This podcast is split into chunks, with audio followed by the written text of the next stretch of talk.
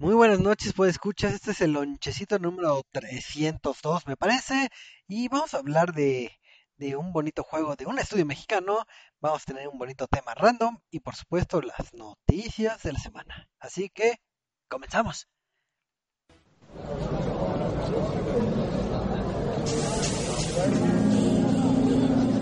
Reset MX presenta.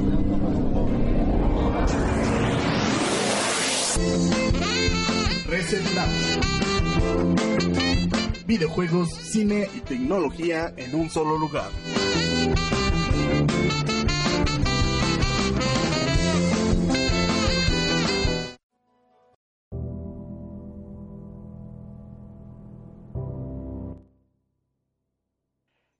Muy buenas noches, pues escuchas, estamos en un lonchecito más y pues ya, ya, ya iniciando este mediados de mayo con un temblorcito muy chiquito, pero pero y golpes de calor, así que el mundo se está destruyendo poco a poco. Y aparte Margarita ya ya dejó la candidatura, pero eso no es política, así que no nos importa. Pero pues vamos a hablar de esto que es videojuegos y vamos a presentar a todos los el panel de conocedores que nos acompañan en esta noche y vamos a empezar por el buen este Marquito. Hola, hola, buenas noches. Qué bueno que ya andan por aquí. Y pues bienvenidos al Reset Launch 200, 302, cual 203. Eh, casi era, por 100 lonchecitos, pero es el 302.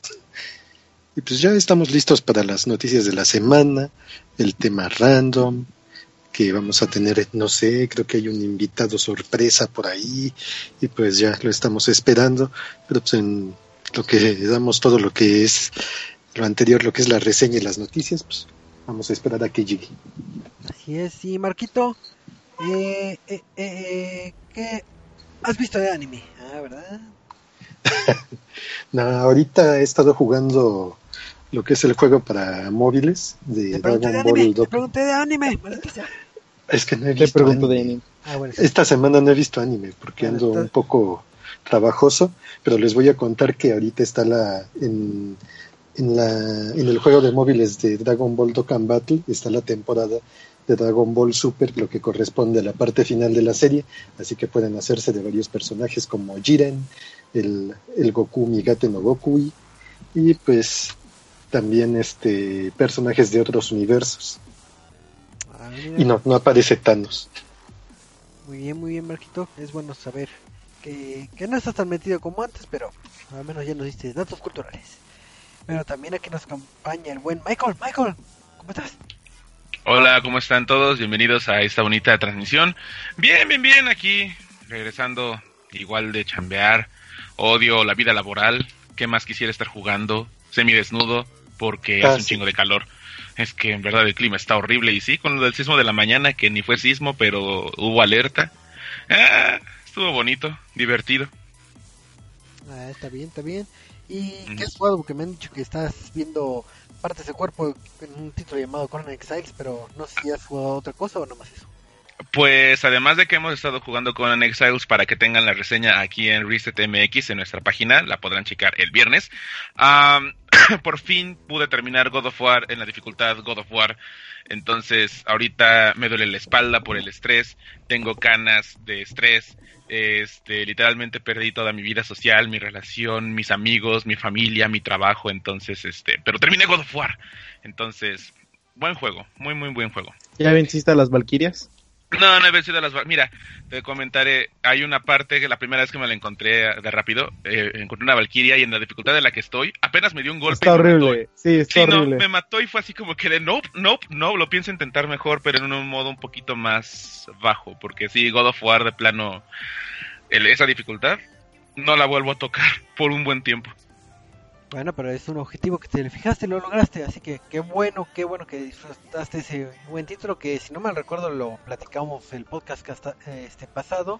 Entonces ahí si quieren chequen este nuestra página o en iBox o donde quieran que, que esté publicado nuestros podcasts, pues a ver si referencias al podcast pasado para que sepan nuestras impresiones de este bonito título. Así es, y pues bienvenidos todos. Eso. Gracias, gracias. Y por último, pero no menos importante, está aquí el buen, el buen Eduardo, el buen Delfín, ¿cómo estás? Hola, muy buenas nochecitas, Choco, bien, bien, aquí ya listo para una nochecita más de del Reset. Ujú. ¿Y qué es bueno? Este, ¿qué he jugado? He estado jugando. eh, no sé si ya puedo. Sí, sí puedo decir, según yo. A ver. A ver. Si no di juego misterioso y así. Un juego no. misterioso. Ajá. Si no, cuando Este- lo digas le ponemos el, El el aviso de pi. censurado. No, no lo voy a editar. no, ya, sí podemos decir. Es- sí, ya está- estamos jugando. Está jugando State of, State of Decay 2. Oh, Ya la próxima semanita les traeremos la reseña. Y. Y, y ya. Ah, muy bien, muy bien. Qué buena, qué buena este jugarreta vas a aplicar. Porque, ¿qué tal si el embargo estaba está disponible? Ah, ¿verdad? se escucha el chirrido de Todavía no, puedo- todavía no podemos dar nuestro nuestra reseña. Pero ya les podemos decir que estamos jugando. Está bien. Muy bien, muy bien. Pues este es el, el único staff que nos acompaña esta noche y pues si quieren contactarnos en las redes sociales, si quieren mandarnos un mensajito o algo de convivencia, un saludo. Ah, y hablando de saludos, saludos a, a Cosmo y a Mike que están ahí en, en el, en ¿Qué? el chat de. Mixler. Córrelos. No, no, modo no, fantasma. Aquí no se discrimina ni por raza, ni por religión, ni, ni porque sea quien sea. Ah, ¿verdad? Pero pues, eh, el chiste es que si quieren contactarnos en las redes sociales, el buen Marquito les va a decir cómo contactarnos.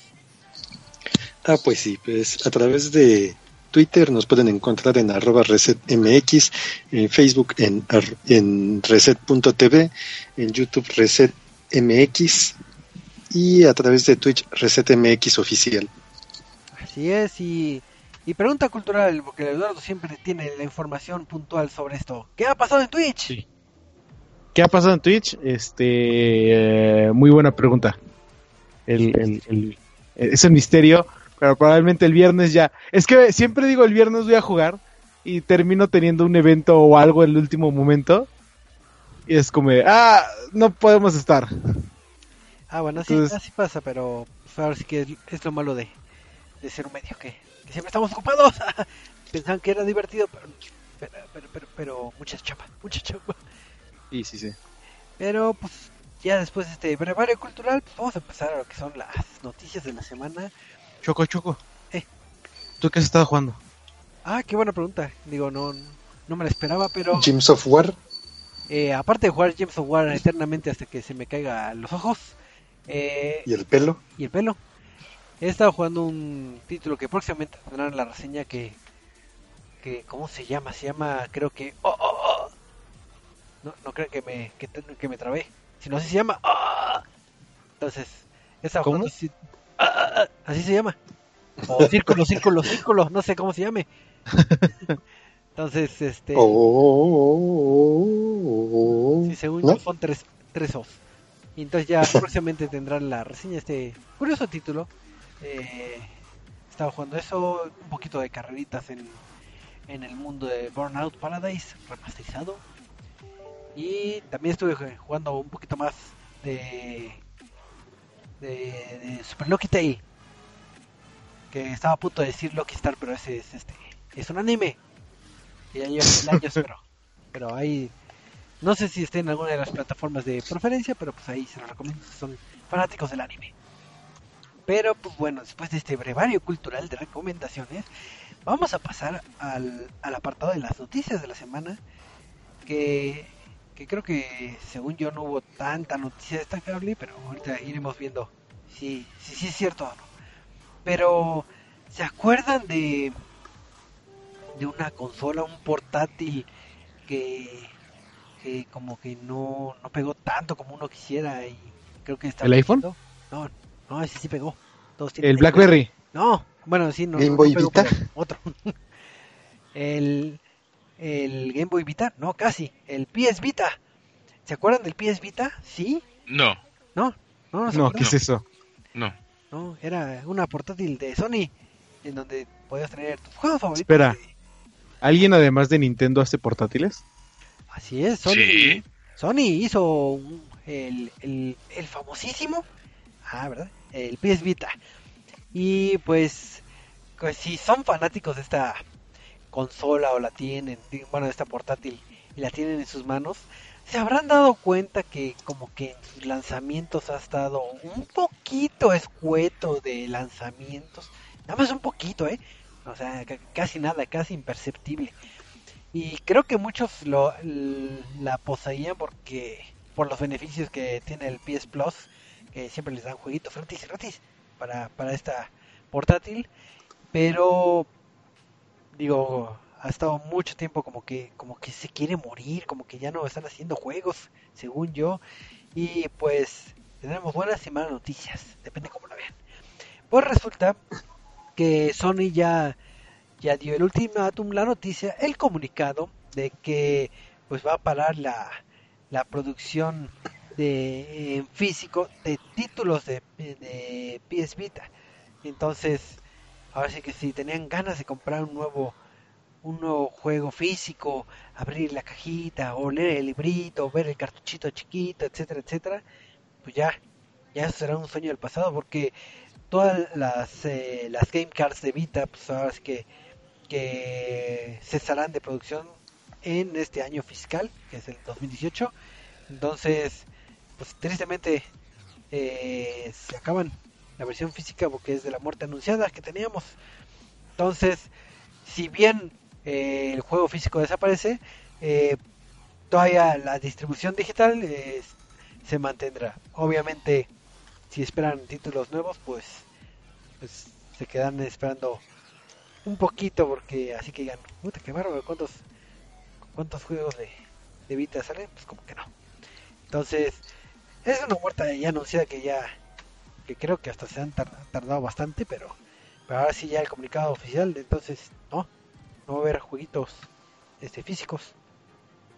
Entonces, no sé qué opinen de esta noticia, si se acordaban de, de esa consola, de esa portátil. Esa consola nació muerta. ¿Por qué? ¿Por Eh, qué? sí. Porque Sí, todos casi, saben casi. que el, el, o sea, nadie, le- nadie se le ha, po- ha podido poner al tiro a Nintendo en portátiles. O sea. Podrán Sí, decir lo que quieran de sus idea, consolas. No, no pudieron darle el seguimiento adecuado. Aparte era, e, es muy de- es una consola de muy de nicho. Eh, o sea, tiene juegos japoneses que eh, le llaman la atención a muchos, pero bueno, más bien a pocos, pero es muy de nicho. Sí, digo que de hecho, digo, viendo la, la gran lista de los juegos que próximamente saldrán de, de PS Vita, tenemos la grandiosa cantidad de cuatro juegos, de los cuales, según yo, los cuatro son japoneses. Que está Seven Scarlet de Lost Child, Psychedelic of, of Ashen Hack y la de Bloodstained. Que varios sí son, pues ahora sí que comentaba este Eduardo, pues son de nichos. Entonces, si tienen ahí su consola eh, en espera de títulos nuevos, pues sabrán que al menos hay cuatro. Así que aprovechen, compren los, los pocos que quedan, porque pues ahora sí, eh, en la triste o feliz Se nos noticia, va. pues, Se nos va. ¿Por qué se fue y por qué murió? Porque el Señor me la quitó. Y si recuerdo que algo que se fue, eh, recordarán si han estado siguiendo nuestros podcasts, que comúnmente Eduardo tiene eh, la costumbre de, Oh, no. de darnos alguna nota referente a Pokémon y creo que la vez ¿Alguien pidió, alguien dijo Pokémon? No. Me regañaron y no ha habido notas Pokémonescas desde hace como tres semanas. Entonces, como todo lo bueno regresa, aquí está la nota Pokémon de Eduardo. Ay, mi corazón. ¡Sí! Ya, a partir de ahí todos los, todos los launch van a tener su nota Pokémonesca. Se, se lo merecen. Pero bueno, eh, Choco, ¿tú tienes una Nintendo Switch? Eh, eh, no, pero he visto baratas. Eh, ¿Comprarías una Nintendo Switch si te dijera que va a llegar un Pokémon? Depende, si tal vez si estuviera enfocado en Pikachu o en Eevee, tal vez lo compraría, pero como nunca va a pasar eso, entonces no lo compro. Pues posiblemente pase porque eh, de acuerdo a unas nuevas patentes, bueno, no, no patentes, este, eh, dominios que encontraron, eh, registrados por Nintendo, se encontró que registró dos nuevos dominios a nombre de Pokémon Let's Go Pikachu y Pokémon Let's Go Eve. Eh, lo que va pesa un poco más en los rumores de que eh, se van a se va a anunciar el Pokémon que llegará a Switch durante este 3, ¿no? Eh, los el como tal el rumor, bueno, los dominios se encontraron por un, este un sitio francés y tal cual el sitio es Pokémon Let's Go y, y Pokémon Let's Go Pikachu. Entonces, este son los, los nuevos sitios y los posibles nuevos nombres de, de los juegos, ¿no? El, los dominios están a nombre de Corporate Domains, que ha registrado previamente para, sitios para Nintendo, como los oficiales de Pokémon Sun y Pokémon Moon. Entonces, este, con esto en mente es como ya verificado que eh, no es la primera vez que esta empresa los eh, compra títulos, bueno, compra dominios para Nintendo, entonces podríamos estar en, tener en nuestras manos ya los nuevos eh, Pokémon, ¿no? De acuerdo a una insider que se llama Emily Rogers, que es de Nintendo, explica que hay un posible vínculo entre lo que es Pokémon Go y la franquicia Pokémon de franquicia principal de Pokémon que es este que entonces podríamos estar viendo alguna mezcla extraña de de Pokémon Go con la serie principal entonces por eso estamos tenemos el nombre Let's Go entonces es como todavía no tenemos definido si va a ser como un spin-off si va a ser como que el nuevo camino que va a tomar la franquicia o qué pero este, además de esto también esta misma insider nos dijo que Nintendo va a hacer un anuncio de, de Pokémon en Switch a finales de este mes. Ya sabemos que a Nintendo le vale madre si se anuncian cosas en E3 o no. Entonces, eh, previo, a, bueno, finales de mayo estaremos, de acuerdo a esta insider, estaremos viendo algo nuevo, ¿no? Eh, entonces esto alimenta un poco los rumores de que le tomaron esa, no sé si le llegaron a ver una foto de una de una página que decía esto es lo que va a anunciar en Nintendo que siempre utilizan el mismo formato y eso ya todo es más que falso, pero eh, hay pero podría cumplirse, ¿no? Entonces, este, esta es la nota porque merezca de la semana. Digo, hay que recordar que, que cuando son rumores, hay que no hay que hacerle mucho caso. Recuerden que no haga caso, son rumores, son rumores. y pues tú que eres fanático del mundo Pokémon, ¿te gustaría esta como fusión entre Pokémon Go y la franquicia normal? Eh, principal o te gustaría que se mantuvieran como dos este IPs distintas? ¿Tú qué? Pues no sé si es por lo casual, o sea, por lo casual que sería que es Pokémon Go, que es como de, ah, nada más avienta la Pokémon y ya, o sea, como que quita todo lo de la pelea y eso. No sé si me agradaría, pero sería interesante ver este una mezcla que tome como el que los mejor lo mejor de dos mundos, ¿no? Este, y más porque pues Nintendo Switch es una consola portátil entonces, eh, quién sabe qué tengan entre manos eh, Game Todos en la Alameda atrapando un Charizard, pero con una Switch, nos van a saltar. y eso que te voy a decir, imagínate cuántos Switch van a ver al rato de, reventa en Mercado Libre. Sí, claro, claro. Entonces, eh, la moraleja del día es, si van a salir con Switch, nada más tengan cuidadito de que vayan por, por, por zonas este, no tan no tan chacas. Pero vamos a pasar a otra noticia que creo que el buen Mike tiene ahí una noticia reservada, ¿sí cierto? ¿O, es, o son rumores también? También son rumores. Ah, perdón. O podemos pasar a la siguiente noticia. No, no es cierto. No, este, no sé si igual alguno de ustedes o las personas que nos estén escuchando sean fan de los mechas. Mechas tipo Evangelion, pero que también vuelan y son increíblemente poderosos y rápidos y sobre todo si son fans del trabajo de esta persona, de este dios para algunos, de esta diva para otros, Hideo Kojima. Bueno, pues resulta que su juego, además de Metal Gear, que es conocido por todos por sus máquinas de pachinko que también tienen de Metal Gear Solid 3 y de la cosa llamada Metal Gear Survive, tuvo un desarrollo en otro juego llamado Zone of the Enders, que pues básicamente son mechas en el espacio y pues estos adquieren varios poderes y puedes defender ciudades, planetas y pelear en el espacio con mechas gigantescos. Pero, ¿por qué hablamos de un videojuego que salió originalmente en PlayStation 2? Porque en estas tendencias de traer la, la vieja escuela de generaciones anteriores a nuevas versiones, pues resulta que Son of the Enders, The Second Runner, la segunda entrega de, de esta franquicia, que fue de hecho fue la última, va a llegar a PlayStation 4 y a PC. Esto ya se había anunciado desde hace un año, en el mes de septiembre, pero solo se había mostrado como un video. Pero ya nos confirmaron que este videojuego saldrá el 6 de septiembre para estas dos plataformas. Para PlayStation 4 tendrá un pequeño extra, ya que podrá ser jugado completamente en modo de realidad virtual con los lentes de PSVR. Entonces, eh, también tendrá gráficos mejorados en 4K, esto tanto para PC como para PlayStation 4. Y para aquellos que, al menos esto se ha confirmado para Estados Unidos y Canadá, podrán adquirir este juego con una, eh, una cubierta especial brillante, así todavía bonita, y les darán también un parchecito que tiene el logotipo del videojuego. Entonces, si son fans de esta entrega de Kojima y quieren una versión completamente remasterizada y adaptada a nuestro medio que también tendrá controles mejorados para aquellos que quieran una nueva experiencia, para aquellos que les costó muchísimo trabajo porque los controles de estos títulos sí son algo complicados, pues podrán tener todo eso y muchísimo más para el 6 de septiembre. Así que, si les interesa, ahí échenle un ojito. No, pues está súper bien. Mechas, mechas.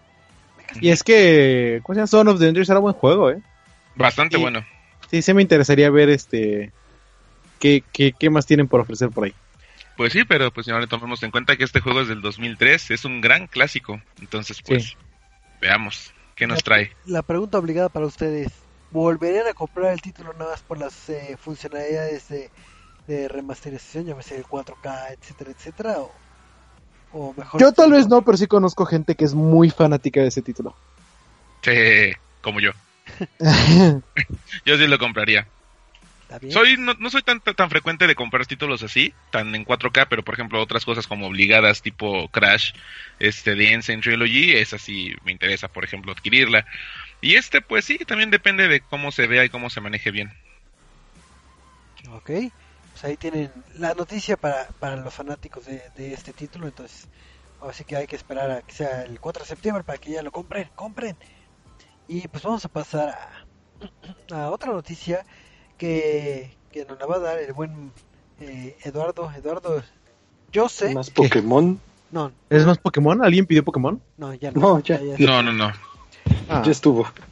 Pero, ah. si no mal recuerdo, en pláticas anteriores de podcast, digo, ya me corregirás si, si estoy en un error, eh, tú has demostrado un, un cierto fanatismo por esta franquicia que se llama este Metro. Entonces, eh, creo que hay una noticia que nos tienes que dar sobre, sobre el próximo metro, ¿no? Eh, sí, no, no es tan bonita como uno esperaría. Uh. Este, pues de cajón ya sabemos que los, los desarrolladores THQ Nordic eh, no estarán presentes en E3 por motivo de la Copa del Mundo que se jugará en Rusia. ¿Por qué? Porque ellos son rusos. Uh -huh. Entonces, este, pues, se van a quedar en casita a disfrutar de la Copa Mundial, ¿no?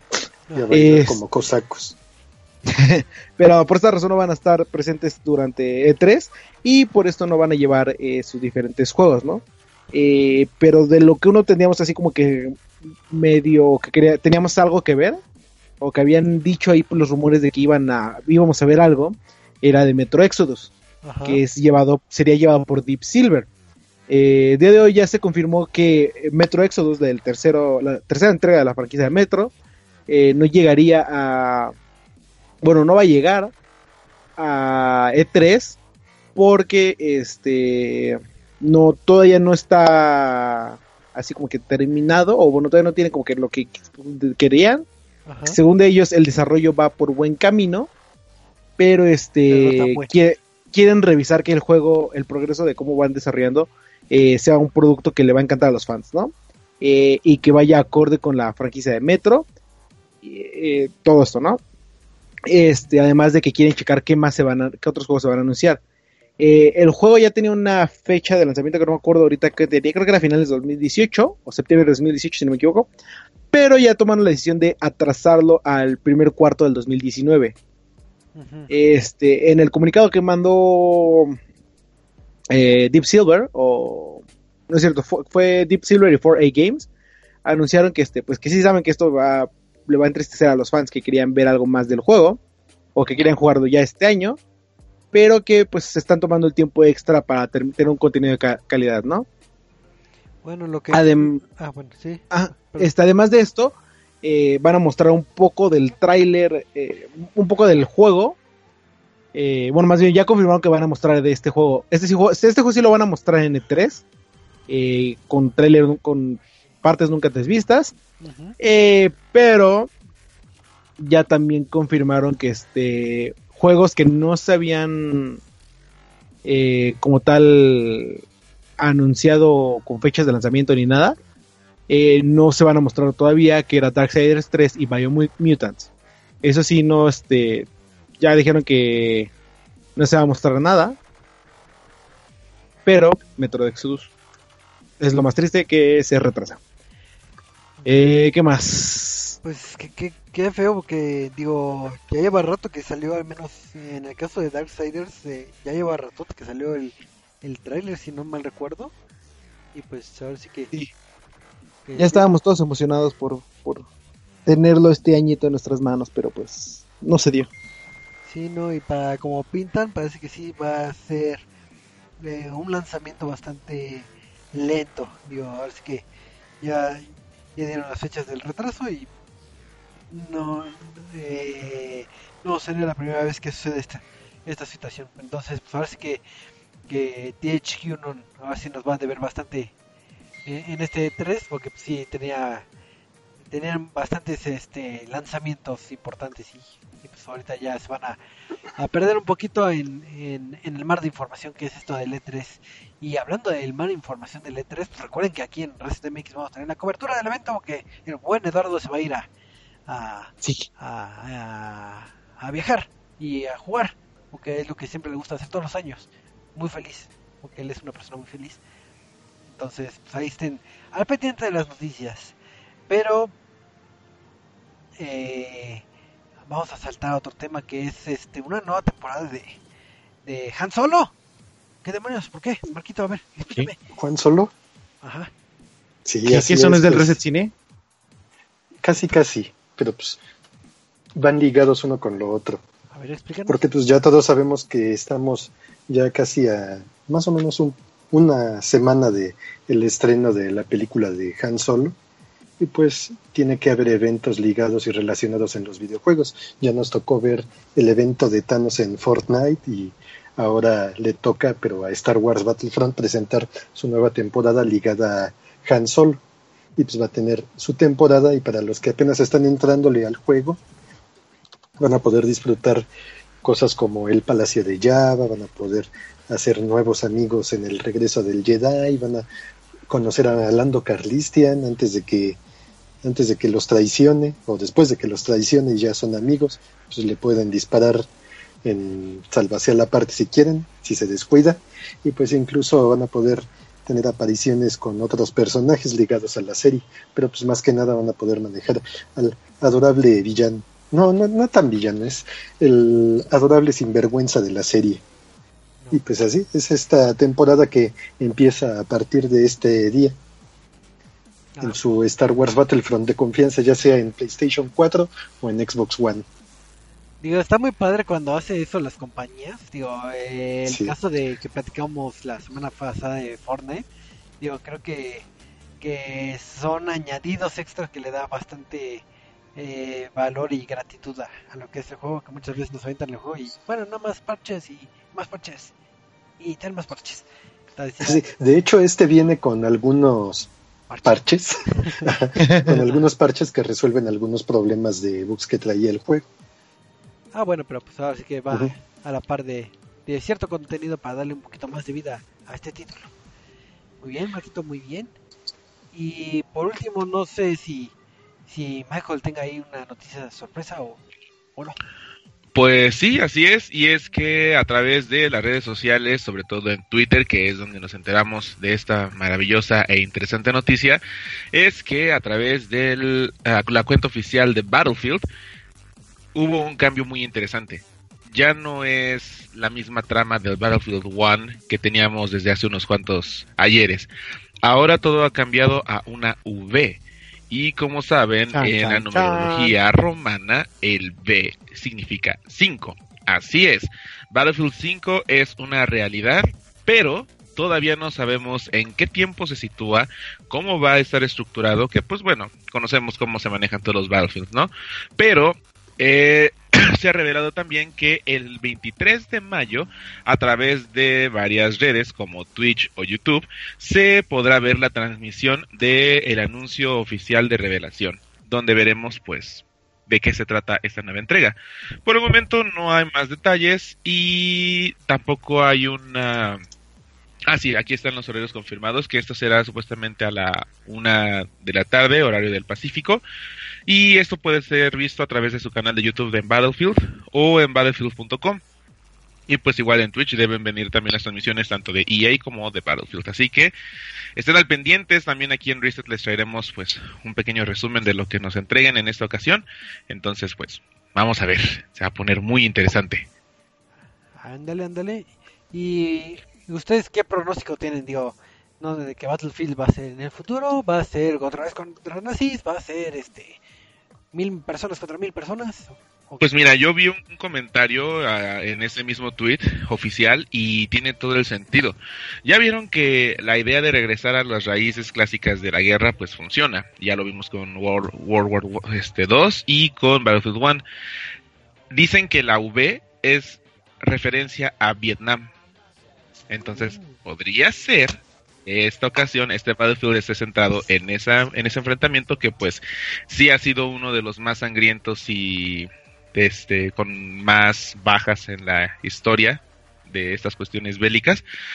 Pero sí, definitivamente se va a preservar esta idea de una guerra clásica, nada de futurismo. Sobre todo porque Battlefield no ha sido tan futurista como lo ha hecho Call of Duty, que igual ya pronto vamos a ver la revelación de Black Ops 4.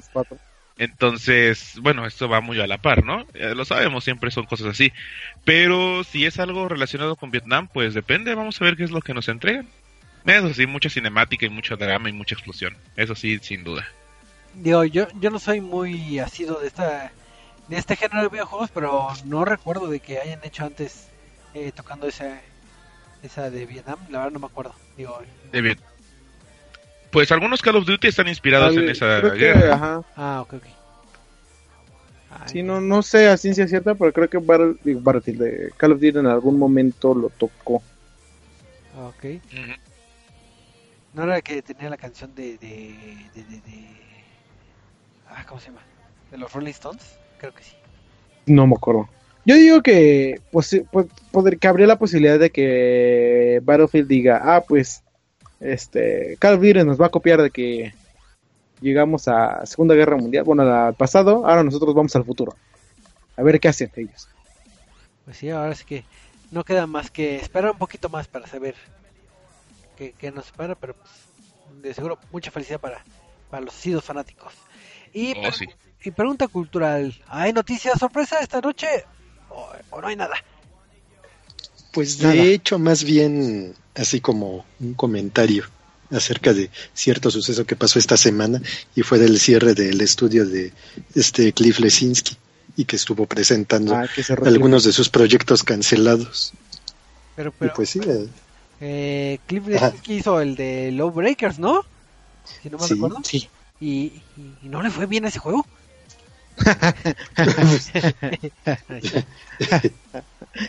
¿Alguien sabe si ya comió? Esa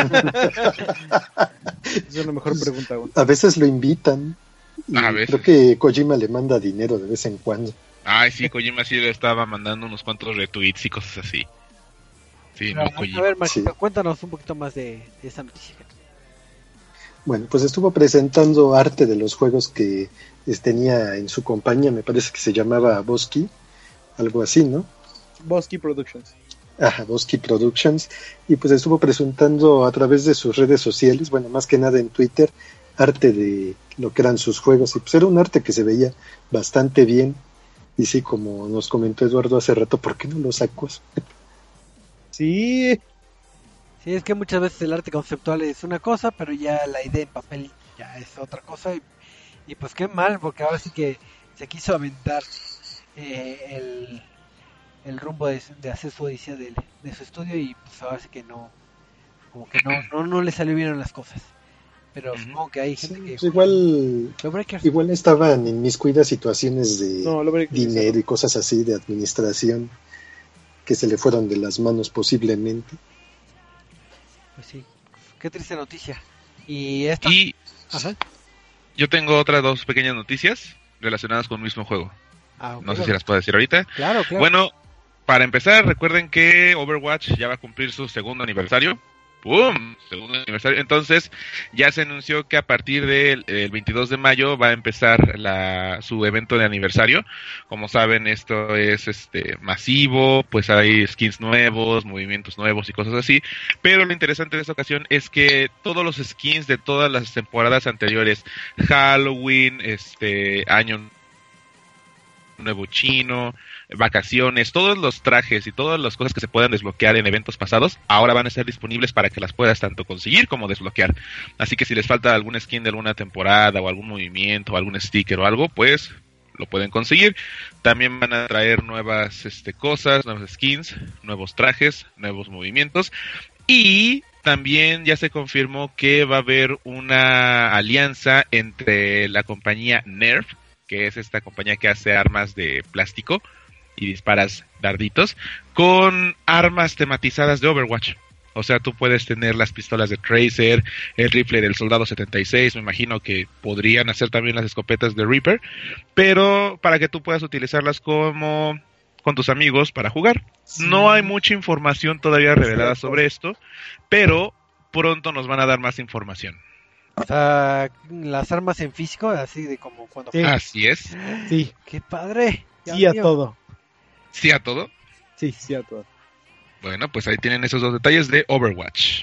No, pues está súper bien, digo, ahora sí que creo que ya le hacía falta el tener esta eh, situación caótica de tener eh, todos los skins disponibles, así de que es que ya nunca los voy a tener en la vida y que sea como tu última oportunidad para que los tengas, eso va eh, enloquecer a muchos y en el caso de Nerf, yo las quiero a pesar de que, que no soy tan tan tan nacido fanático de, de, de Overwatch, que nomás juego con Mercy ya, Mercy Buble, y pues ya, yo, yo, yo compraré las armas de Nerf. Aunque no tengan nada aquí Yo, yo quiero las de. Yo digo que hacerle la de Diva, la de Tracer y las de Soldado. Y las quiero. Las de Diva. Y las de, Mer- las de. Pum. Muy bien, muy bien. Y pues creo que ya con esto cerramos el bloquecito de las noticias de la semana. Para darle eh, cabida a lo que es la reseña, que si no mal recuerdo lo eh, nos va a comentar Eduardo su odisea jugando un título de, de un estudio mexicano. Otra vez estamos hablando de estudios mexicanos, porque pues ahora sí que es muy bonito hablar de, de- del talento latinoamericano. Y en este caso, las personas de Enui Studios eh, lanzaron un título hace como dos semanas, si no mal recuerdo, que se llama se llama Deer. Deer Sí. Chains of, Chains, Chains, Chains of Valhalla. Entonces, Eduardo, a ver, cuéntanos un poquito qué, qué es este título. Suena como nórdico y como cyberpunk. Eso suena, pero no, no sé de qué sea. Este. Sí, como le dices, es un título desarrollado por, México, por un estudio mexicano que se llama eh, Enui Studio, del norte de Monterrey, de la tierra de las car- carnitas asadas. Este. Carnitas que se basa se, se basa en el universo, bueno, en la mitología nor- nórdica, que pues recientemente hemos visto muchos juegos así como de que eh, se meten en toda esta onda de los nórdicos, ¿no? Eh, digo, ya vimos a God of War, ya vimos a... Ay, ¿quién también lo acaba de hacer? Eh, Este. Vikings. había otro juego, Vikings. No, no, no. no me acuerdo. Pero este, el chiste es que es este, como les decíamos, es un juego que se basa en la mitología nórdica y que te coloca en el papel de un personaje que se llama Tyr. Eh, Tyr es una creación del profesor Odin, o ahora sí que mejor conocido como Odin, este, que fue creado para detener al malvado L. Oki. Ahorita les digo los, los, los, este, nombres completos Ajá. eh, para, para tener malvado eh, Loki, básicamente, eh, que se intenta apoderar del mundo y destruirlo, casi casi, ¿no? Este, como tal, la historia, toma bastantes aspectos de, todo lo que es la mitología nórdica, empezando por el nombre de los como dos personajes principales. Y de ahí empieza a añadir como pequeños puntos extra que se hacen simpaticones porque sigue como que todo el mapa de lo que es este la, el Midgard. Entonces, este, por ejemplo, terminas el primer nivel y te dice, ah, pues podemos viajar al, a los laboratorios Yggdrasil o al, a donde está Nilfheim o a... Ni, no me acuerdo de los nombres completos de todos. Este, pero te da los nombres de, los, eh, de las tierras nórdicas para que viajes y cada una está adaptada con un toque cyberpunk, que es la mezcla que le da, bueno, el toque único que le da Enui, ¿no? Este, el, el juego en sí es un plataformero eh, de disparos, este, algo así como lo que fue, o sea, del mismo estilo de lo que es Cuphead. Eh, eh, bueno, o sea, en cuanto a la forma de jugarse. Ah, ok, ok. De que es de, pero es como, este es un, título más lineal en el cual cada, cada, cada escenario se distingue porque tiene así como que pues enemigos hechos acorde al escenario, eh, todo un nivel por el cual pasar y al final tienes que enfrentarte a un jefe final que obviamente también está eh, relacionado con la mitología nórdica, ¿no? Este, para esto, pues ahora sí que no está solo, ¿no? Como, como creación de, ya tengo aquí el nombre de Oswald Dean, que se, bueno, no se traduce, se abrevia como Odin. Eh, contarás con la ayuda de dos pequeños eh, hadas, por así decirlo, no sé muy bien qué sean. Técnicamente son cuervos, pero son Hogin y Monin, que son los cuervos mensajeros de Odín en la mitología este, nórdica. Ellos te, estarán, ellas te estarán diciendo, más bien ellas, te estarán diciendo como, ah, mira, nos adentramos en tal tierra que este, tiene tal cosa, tal, tal, tal, ¿no? Ah, mira, nos adentramos ahora en el, en el laboratorio de Yggdrasil y esa que está ahí es la serpiente tal, que nos estuvimos peleando con ella porque nos intentaba hackear. Entonces vamos a detenerla antes de que empiece a estabilizar el mundo, ¿no? Entonces, este, la, adaptación de la mitología a un universo cyberpunk es bastante eh, curiosa y bastante acertada, porque es muy, sí mantiene mucho de la esencia original de lo que es la, la mitología, ¿no? Eh, bueno, de la cultura nórdica. Y además de eso, eh, al crear las gráficas de todo lo que es este, eh, pues el toque cyberpunk, se ven curiosos estos robots gigantes que tienen como armaduras nórdicas, pero te están disparando armas láser y tú tienes como que este porte vikingo, pero también tienes armas láser y te presentan todo este panorama de de una mezcla de futurista con antiguo que, que honestamente está bastante bien hecho y es como que el toque único que le da eh, Eno Studio a este juego. Entonces, este, si hay algo por lo que les recomendaría jugarlo, sería por esta y por la música, que es una mezcla muy buena entre rock, punk, este, cosas pesadas, Creo movidas. Que es power metal, ¿no? El género, si no mal recuerdo. Ah, no tengo ahorita el dato. Ah, bueno. Pero sí, sí, sí debe de ser este algo así muy movido, estilo power metal, speed metal. Ajá. Que este que va cambiando conforme a la zona a la que vayas este, accediendo y curiosamente se mantiene durante todo el juego. Y ahorita te voy a decir por qué. Porque el juego, la característica principal es que tienes una hora para terminarlo.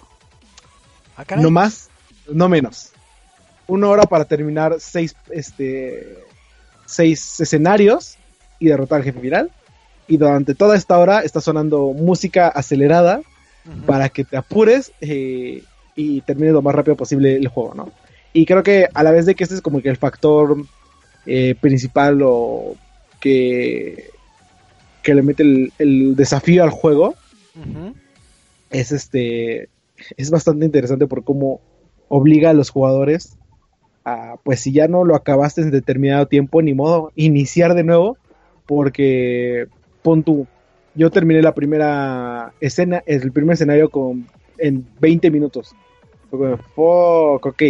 El siguiente escenario lo terminé en 25 minutos y al final me quedan 15 minutos. Yo como, no voy a acabar en 15 minutos, ¿no? Empiezo el tercer escenario y este y ya se me acaba el tiempo y yo, ah, pues te, te está de regenerar el tiempo y tienes que volver a empezar con dos escenarios terminados. No, te vuelve a aparecer con los 15 minutos que tenías y a donde estabas. Entonces, si ya viste que desperdiciaste mucho tiempo, ya vas a tener que empezar una nueva partida. Entonces, este, como les decía, como tal el juego sí es bastante eh, complicado Ajá. en materia de, del juego y es un, un desafío bastante fuerte para que tal vez no a la mayoría de los jugadores le vaya a agradar. Sí, porque de Este- por sí el juego sí es complicado por lo que he leído. Sí, Entonces, sí, el juego es bastante añades, complicado. eh, un contador y un reloj, pues como que sí, sí, va- sí no va a ser eh, grato para todos. Eh, Sí, sí. Este, pregunta. Pregunta. Eh, ¿No te sucedió, digo, ahorita ya comentaste que, que estuviste jugando y que pues, viste que el reloj ya no te iba a alcanzar el tiempo? ¿No preferiste o no te saltó la idea de mejor desistir? Así que bueno, mejor ya inicio yo la partida que sé que ni la voy a juntar. O que puede darse el, el caso de que si te quedas mucho estancado y dices, no, pues me quedan eh, 20 minutos, pero me quedan este 6 escenarios, pues, ¿para qué le sigo jugando? No te sucede eso de que te desalientes tanto que, que mejor digas, no, mejor ya no juego eh, esto y lo reinicio otra vez. Eh, sí, pero eh, mi lógica me dijo que no, porque eh, aprovecharía mejor el tiempo para checar cómo está la, el escenario y ver cómo se tiene que completar antes de reiniciar. Ok. Entonces como de, ah, pues ya sé cómo este, qué es lo que tengo que hacer. Y, y así aprovecho la siguiente vez que lo inicie, eh, avanzarle más rápido. Ok, ok. Este, a ver, pregunta. Infiero que, que hay ciertos como cutscenes del juego, porque digo, ahorita nos comentaste que son este eh, un juego de plataformas en 2D, pero yo viendo ciertos eh, trailers veo unos artes como similar a, voy a decirlo como un, un poco anime, bueno, eh, de ese estilo, lo cual no sé si nada más es meramente los trailers o cuando te vayan relatando la historia tengan estos cutscenes de que ah yo soy este este yo soy Loki yo soy Odin y, y nos vemos de estilo anime y nada más aparezca ahí o nada más fue meramente uso de, de los trailers. Este, no, sí tiene eh, cinemáticas entre comillas, porque utilizan el mismo estilo de, ¿cómo se llama? Mm, cómics eh, animados, ajá. que es imágenes estáticas, bueno, fondos estáticos con imágenes moviéndose, ¿no?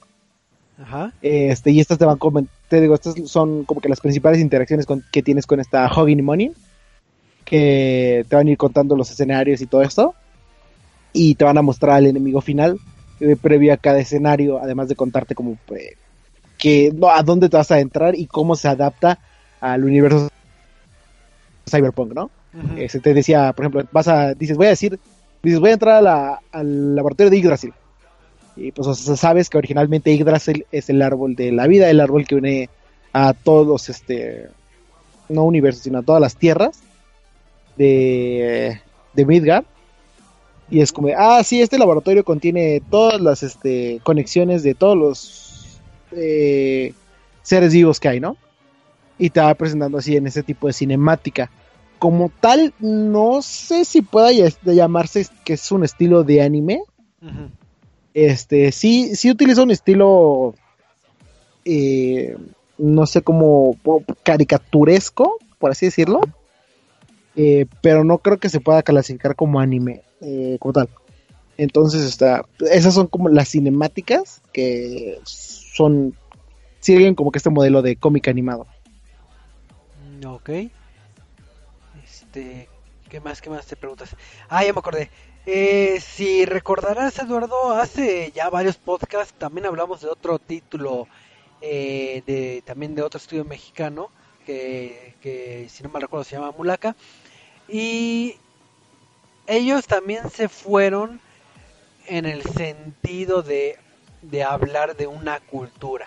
En el caso de Mulaka, eh, si no mal recuerdo, creo que eran los tarahumaras.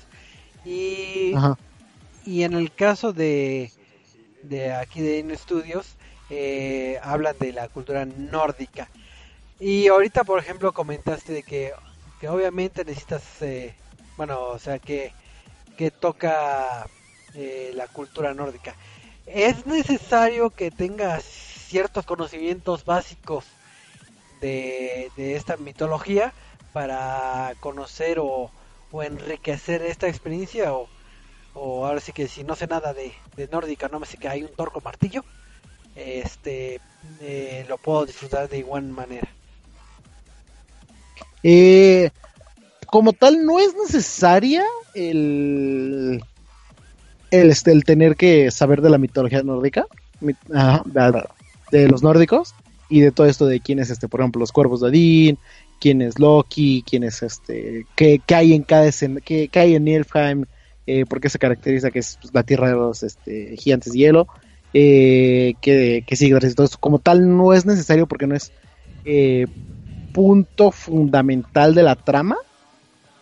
O sea, no es como, digamos, God of War, en el cual este.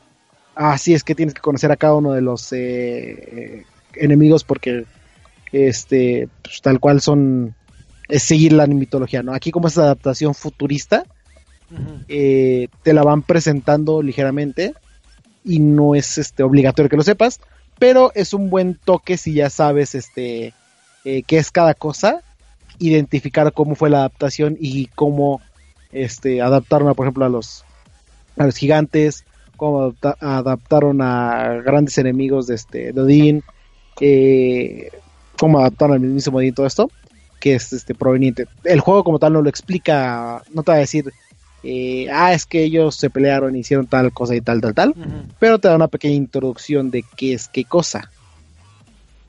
¿Y cuál fue la, primera pregunta? De este, de... Que lo comparabas con el de Mulaka.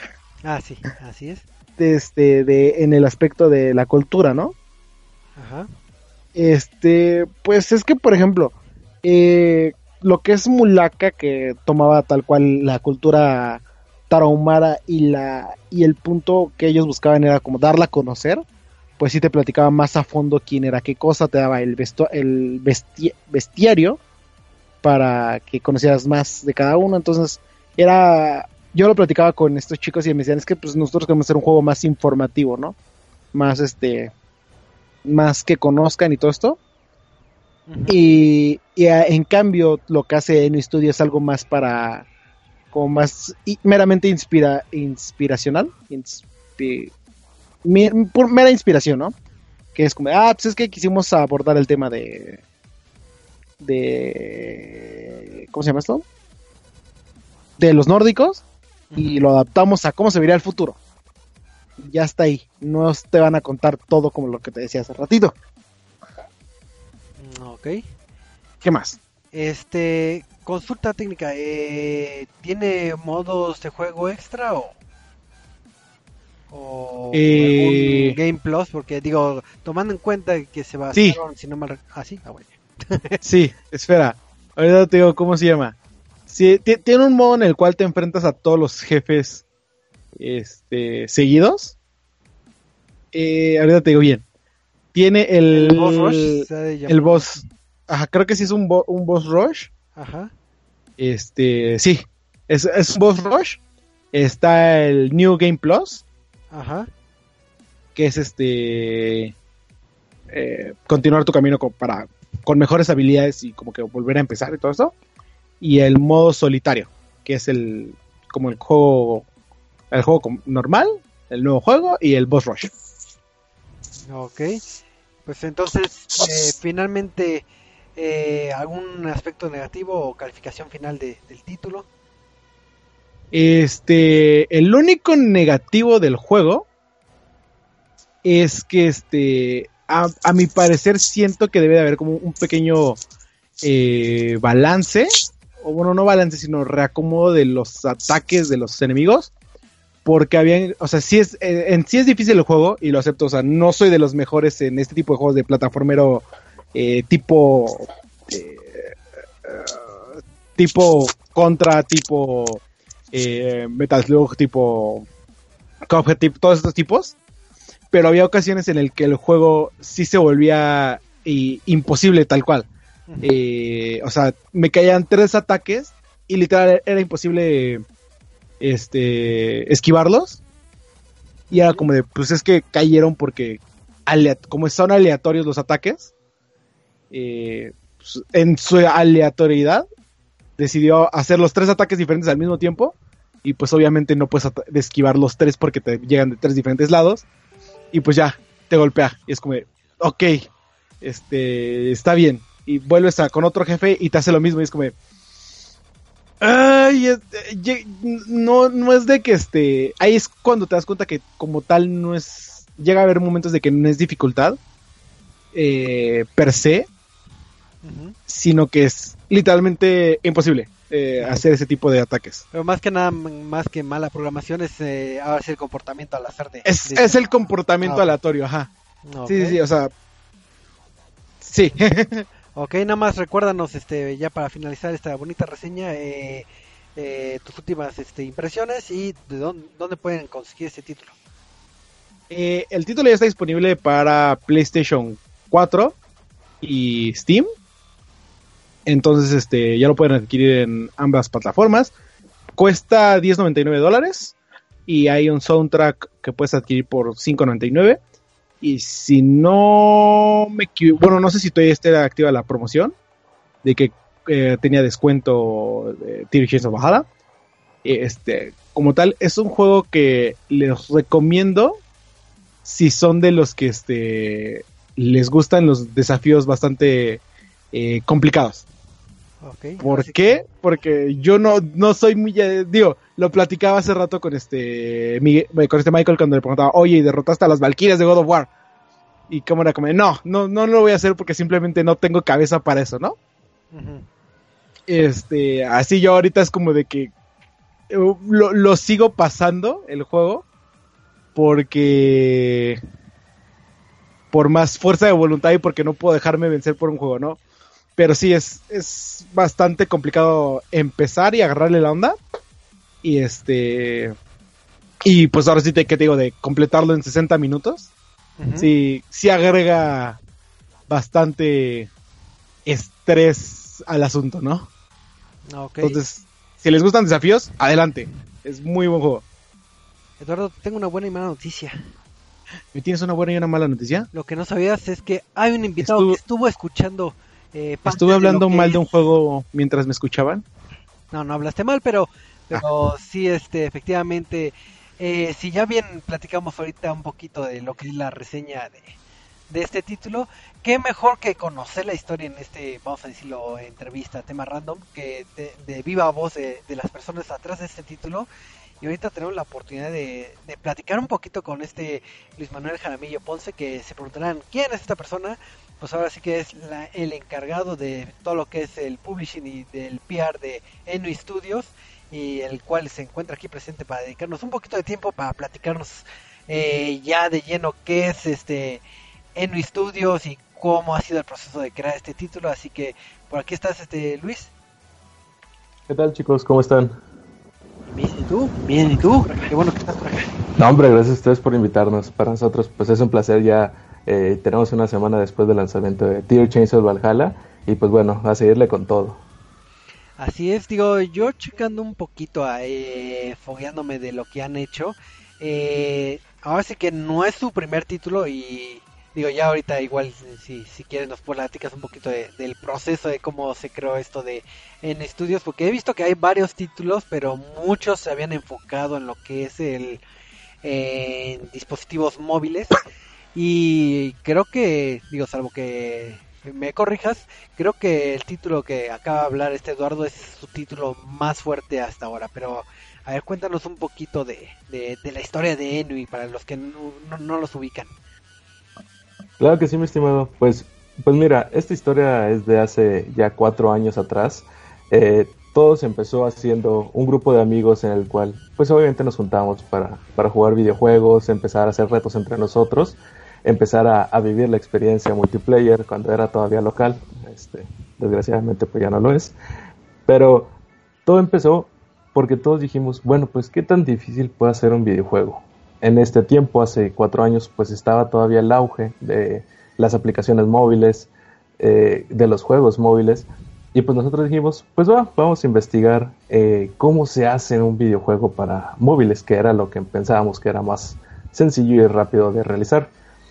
Eh, hicimos varios prototipados, hicimos pruebas en diferentes engines para ver cuál era el que más nos convencía, cuál era el que más se adecuaba a nuestras necesidades. Y pues bueno, en cuanto a engines, al final terminamos utilizando Unity, eh, el cual es un engine muy famoso, si no es que el más utilizado en el mundo del desarrollo. Y así empezamos a hacer diferentes tipos de juegos. Este, ustedes en las tiendas de, de iOS, así como la de Google Play, pueden ver alrededor de 15, 16 títulos publicados por nosotros, en el cual prácticamente si ves desde el más viejo hasta el más nuevo, ustedes van a poder ver cómo es nuestra trayectoria en cuanto a arte, en cuanto a mecánicas, a programación, a cuanto a todo este tipo de cosas de cómo empezamos aprendiendo completamente desde cero a realizar videojuegos hasta lo que ahorita tenemos más reciente que es Tier Chains of Valhalla. Entonces, ha sido un camino bastante empedrado. Eh, hemos participado en diferentes jams, hemos participado en diferentes convocatorias. Hace casi siempre al, al principio de, cuando empezamos nuestra carrera como en Wii Studio, hicimos una convocatoria que realizó Square Enix para, para unos proyectos en Latinoamérica. El proyecto en sí era también un juego para móviles, el cual se buscaba llevar a PlayStation Vita y consolas como, como lo es el Nintendo 10 en ese tiempo y de ese tipo. Pero eso nos empezó a, a más, a empezar a querer decir, pues bueno, a lo mejor Square Enix no nos dio la oportunidad de salir en una consola y pues obviamente tener un juego de, altura, por así decirlo. ¿Qué podemos hacer nosotros por nuestro lado? Ese periodo en el que no podíamos dejar de trabajar, pero queríamos realizar nuestros sueños, fue el más complicado, porque obviamente pues todos somos eh, entre programadores, administradores, gente de arte, pero está esa balanza tan difícil ahorita en el mundo del desarrollo, al menos en Latinoamérica, que dices, pues bueno, puedo perseguir mi sueño de realizar un juego y posiblemente morirme de hambre en el intento, o me quedo en mi trabajo estable donde ya tengo dos, tres, cuatro años, pero es un sueldo seguro. Entonces, nuestro proceso fue un poco alentado por esta situación, en el cual pues todos decidíamos entre inyectarle capital al estudio, inyectarle capital a los proyectos, pero no podíamos dejar de trabajar. Esto fue bastante complicado porque, pues obviamente los trabajos convencionales, godines por así decirlo, pues son trabajos establecidos de 8 a 6 de la tarde, a 7, dependiendo de la oficina. Y pues luego era, con todo respeto para su público, chingarle a, chingarle a, terminar los, los videojuegos. Entonces eran jornadas de trabajo de 8 a 6 de la tarde y luego ve a comer o nada más transportate a, donde teníamos nuestro estudio aquí en Monterrey y pues a todos a darle, ahora sí en conjunto. Entonces llegó un punto en que nosotros dijimos, bueno, creemos que ya con la experiencia que hemos agarrado con los juegos móviles, principalmente son de, del género runner, quisimos aventarnos a hacer un primer gran proyecto un proyecto en el cual empezó a salir ideas de eventos como el Global Game Jam, el cual en el caso de Monterrey nosotros somos los organizadores. Y dijimos, bueno, ¿a, ustedes qué les gustan? Hicimos una reunión entre todo el equipo y empezamos a hacer una lluvia de ideas. De que no, pues es que yo quisiera hacer un juego sobre mitología nórdica. No, pues es que yo quiero un shooter. No, pues es que los plataformeros es lo mío. No, pues es que algo más tecnológico para que sea actual. Entonces empezamos a hacer toda esa recopilación de ideas el cual poco a poco fue saliendo TIR. TIR hace cuatro años no era lo que es ahorita. Eh, TIR ha sufrido cambios muy drásticos en, diseño, en mecánicas, en todo lo que puedan ver. Prácticamente TIR, así como lo vieron ahorita en el juego que ustedes reseñaron, es de un año, año y medio para acá. El, el problema fue que, como les menciono, mucha gente opta por entre seguir el sueño y, y pues tener algo estable, entonces a mitad de camino resultaba que había gente que decía, no, pues con la pena del alma, pero yo ya no puedo participar en el proyecto.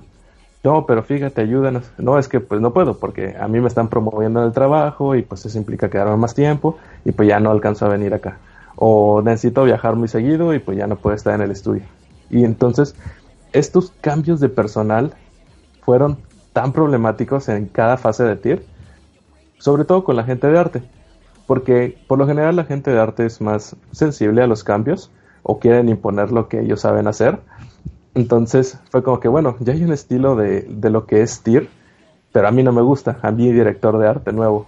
Entonces se vuelve a, adaptar el estilo de arte a lo que esta nueva persona quiere y seguimos el proceso. Por, por razones personales se tuvo que salir y vuelve a entrar otra persona, el cual también quiere un estilo completamente diferente. Entonces esto obviamente empieza a retrasar bastante el desarrollo. Para esto ya nosotros por el lado de programación y administración pues empezamos a tener otros pininos que, que empezaban a sustentar al estudio por sí mismo, para ya no tener que desembolsar de nuestra bolsa. Entonces empezamos a caer en esto de hacer páginas web, hacer aplicaciones móviles, hacer aplicaciones web, hacer interfaces hombre-máquina, todo ese tipo de, de, desarrollos, el cual, como era el mismo personal que realizaba los videojuegos, empezamos a también tener ese problema en que los, los empleados, tanto programadores como arte, pues empezaban a dividir entre proyectos. Entonces, de dedicarle 5 o 6 horas a TIR, le dedicaban 1 o 2 horas a TIR. Porque obviamente, pues primero hay que darle prioridad a lo que te da de comer. Entonces, ya dejando de fuera todas estas situaciones, hace un año y medio prácticamente, decidimos dejar todo de lado, dedicarnos 100% a TIR para ya poder sacar nuestro título el cual ya habíamos visto de que, bueno, Steam hace eh, un par de años, dos, casi tres años, tenía un sistema que se llamaba Steam Greenlight, el cual uno como desarrollador podía subir ya sea un demo, un video o solamente una descripción de lo que iba a ser su juego y la comunidad lo aprobaba. Una vez que la comunidad lo aprobaba o desaprobaba, ya Steam te da la oportunidad de publicar tu juego de manera gratuita. Eh, ahorita Steam tiene un costo de 100 dólares si quieres realizar un videojuego para ellos. Entonces nosotros tuvimos la suerte y a la vez presión que a la semana y media de haber subido la plataforma de Steam Greenlight nos aprobó la comunidad. Entonces, claro que en, ese tiempo nosotros dijimos, neta, neta ya lo aprobaron y ni siquiera era un demo, ni siquiera era un video, o sea, era pura documentación, era arte, era explicación de mecánicas y nos reunimos y fue como que, pues, pues bueno, Raza, pues hay que, hay que echarle ganas y esto ya tiene que salir.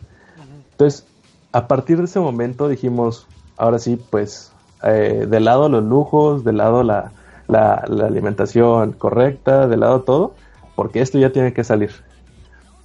Empezamos a, a seguir con el desarrollo más de lleno, ya dejamos las cosas más establecidas y con mayor prioridad y para eso nos invitan a un evento que se llamaba el, el, Monterrey Game Conference. Era un evento aquí en la ciudad de Monterrey, el cual era para impulsar las nuevas carreras, licenciaturas y, y posgrados que estaban enfocándose al desarrollo.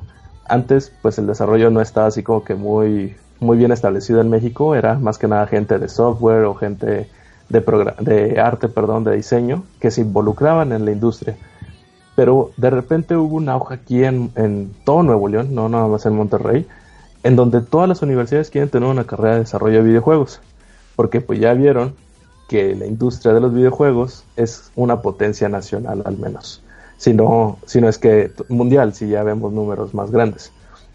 Entonces se hace este evento, el Monterrey Game Conference, a nosotros nos invitan, porque como antes no había tantos estudios de desarrollo aquí en Monterrey, nos dijeron, ¿qué tal si asiste para que la gente vea que hay trabajo aquí en Monterrey, que hay gente que lo está haciendo? Y fue como que, pues va, pues no se puede desaprovechar una oportunidad de, mostrar nuestros productos. Asistimos al evento, todo muy bien. Eh, pues el, evento era chico, relativamente. nuestros stands eran de a lo mejor un metro y medio cuadrado. Entonces, pues ahora sí que nada más teníamos una laptop mostrando lo que era TIR hace año y medio teníamos unas tablets mostrando los juegos móviles y se acabó. No teníamos todavía tanto presupuesto para banners, para pendones, para regalar cositas y demás. Entonces, pues la gente se acercaba y obviamente nuestro stand era un poco austero. Entonces empezaron a decir de que bueno, a veces se asomaban, jugaban los juegos móviles, jugaban un poquito de tir, nos daban un feedback que obviamente todo esto lo tomamos demasiado en cuenta. Y de repente llega un señor que llega hablando inglés. Este, esta persona se llama Mike Foster y nos empieza a preguntar, bueno, ¿qué, qué, qué tiene en la laptop? Porque pues la música suena bastante chida. No, no sé si ahorita hicieron algún hincapié en la música, pero pues el género es, es bastante no convencional, no es algo que se escucha mucho en los videojuegos actualmente. Entonces es algo que a mucha gente le ha llamado la atención. Y más por toda esta temática entre nórdica y tecnológica, pues es como que algo, algo de hardcore, si no es que black metal, bueno, no black metal, este eh, heavy metal y todo eso. Ajá, exacto. Pues a la gente le llama mucho la atención o mínimo voltean a ver de qué es ese ruido, qué es ese escándalo. Y eso nos ha servido bastante para atraer a la gente. Entonces, se acerca esta, esta persona, Mike Foster, nos empieza a decir de que, bueno, ¿y qué es eso? No, pues es un videojuego que estamos desarrollando aquí en Monterrey. Eh, que ahorita pues lo tenemos pensado para Steam, pero pues ojalá en un futuro pueda salir para, para las demás consolas, PlayStation 4, Xbox One y Nintendo Wii U, que, que todavía era más fuerte en ese tiempo. Entonces, nos dice, bueno, pues a ver, dame chance de jugarlo le damos el control, un control, eh, pues ahora sí que lo puedo decir, es un, era un control de Xbox 360, era en, en una laptop, y pues esta persona empieza a jugar, nos empieza a dar feedback, nos dice, no, pues qué tal si le mejoran aquí, qué tal si cambian esto, qué tal si hacen algo más por acá, más para allá. Y fue como que no, pues sí, o sea, muchas gracias, porque pues no sabíamos quién era, pensábamos que era un asistente cualquiera. pasa, pasa todo un nivel, el nivel de demostración, y ya deja de jugar y nos dice que, bueno, pues quiénes son los encargados. Entonces, en ese evento estábamos un servidor, está mi compañero Roque Peña e Ignacio Martínez. Entonces, ya nos juntan y dice de que, bueno, pues yo soy Mike Foster, mucho gusto. Yo soy el encargado de los proyectos de incubación de PlayStation para Latinoamérica. Y nos quedamos viendo entre los tres. Fue como que, eh, eh, ¿Es en serio que viniste aquí a este evento? Digo, porque no era un evento grande, o sea, era un evento bastante X, por casi decirlo, estudiantil. Y nos quedamos viendo y pues no sabíamos cómo responderle de que, ah, pues mucho gusto, que, le doy mi tarjeta y usted la suya, le gusta el juego, ya salimos en play. ¿Qué, qué, qué, quería decirnos? Y pues le decimos de que, no, pues muchas gracias por haberlo jugado, ojalá le haya gustado. Y nos dice, ¿qué tiene ¿qué necesitan ustedes para sacar este juego en Play 4? Le decimos, pues la verdad no sabemos, porque lo único que hemos investigado sobre Play 4 es que ocupamos un kit de desarrollo, el cual pues solamente dan en Estados Unidos. Dice, bueno, pues en eso sí tienen razón, este, los kits ahorita solamente se dan en Estados Unidos, pero yo me puedo encargar de que les llegue algún PO Box en la frontera. Digo, Monterrey está entre 2 y 5 horas de la frontera, dependiendo a la ciudad que vayas y ya ustedes lo recogen y pueden iniciar un desarrollo para PlayStation. Y ya pues, nos, o sea, nos cambió la cara a una cara de alegría, una cara de satisfacción y, fue como que, bueno, y pues cuánto cuesta, le damos el dinero aquí, este, le damos el dinero en tarjeta, en PayPal, ¿qué, qué, qué ocupa? Dice, no, pues prácticamente no, no ocupamos nada de ustedes más que hagan un trabajo excelente. Porque PlayStation se destaca por hacer trabajos de calidad y bla, bla y ya nos empezó a hacer toda la evangelización de, la promoción de PlayStation para indies. Entonces, ya una vez que empezamos este desarrollo de, de tier en PlayStation, fue un mundo completamente diferente. Todo lo que pensábamos que era posible para PC tiene sus posibilidades aún mayores o así sus restricciones en PlayStation 4. Entonces, trabajar dos versiones a la vez fue algo bastante complicado porque obviamente pues ocupas ciertas características para una, ciertas características para otra, y el problema es que seguíamos siendo la misma gente. Entonces, siempre hay que tener bastante cuidado en esa parte de hacer cambios o cosas de esas, porque nunca sabes si alguien por alguna razón mínima vaya a poder regarle en ese sentido de que, ay, ves que subí un cambio que era para Steam, pero lo subía a la versión de Play. Entonces, como que, bueno, pues ahora vamos a buscar en qué está tronando y todo eso. Y bueno, Ah, siempre hay que tener un chorro de cuidado con las versiones. También con las versiones de Unity eh, es un dolor de cabeza porque ya nos pasó muchísimas veces en que queríamos estar al día con lo que eran las actualizaciones de Unity y bueno, eh, siempre cambian algo, cambian algo ellos interno en su, en su core system que nos hace que nosotros tronemos en algún lado. Entonces fue como que llegamos a un punto en que dijimos, no, esta es la versión en la que tiene que salir. Y ya, ahí, ahí se para, o sea, se hace el desarrollo en esa versión. Si no, nunca vamos a acabar, porque eso fácil nos hizo un retraso de entre 6 y casi un año, en que teníamos que estar actualizando cada, ya sea los sprites, ya sea la programación, ya sea pequeños detalles que estaban fallando, porque obviamente pues la versión de Unity tenía comportamientos diferentes, entonces pues todo eso nos, nos alentaba un poco el proceso. Eh, tengo una, una duda, digo, más o menos nos has ido platicando de cómo ha ido la historia. Eh, y retomando un poquito lo que habías dicho en un principio de lo que vendría siendo el staff de, de, la empresa, que unos fueron desistiendo en su momento por razones personales, laborales y demás. En este momento, llámese cuando ya están integrándose a lo que es el proceso con, por parte de PlayStation, el staff, eh, digo, si es que tienes algún número de cuánto era y cuánto terminó para, porque pues ahora sí que eh, si bien ah, ya estás comentando que hubo ciertas problemáticas a nivel de desarrollo, pues sí, muchas veces este eh, uno valora más cuando dices, no, es que al final de cuentas nada fueron tres personas, y es cuando dices, eh, ¿cuánta entrega de, de lo que vendría siendo el staff? Porque al final de cuentas también fue un problema lo que es la, la cantidad de personal. Entonces ahí estaban sufriendo en aquel entonces por por lo que es staff o se pusieron las pilas así de que no, pues si ya, ya tenemos este convenio con, con PlayStation, pues vamos a sacar adelante y vamos a ver cómo lo hacemos para que para traer más, más gente o más talento. Claro, sí, mira, al, principio del estudio éramos alrededor de 5 o 6 personas. Eh, alguna parte estábamos todavía estudiando, otras ya estaban trabajando, pero lo que pasó es que de repente bastante gente se interesó en desarrollar videojuegos. Para todos fue como que la gran novedad de que, ay, mira, ¿en serio están haciendo videojuegos aquí en Monterrey?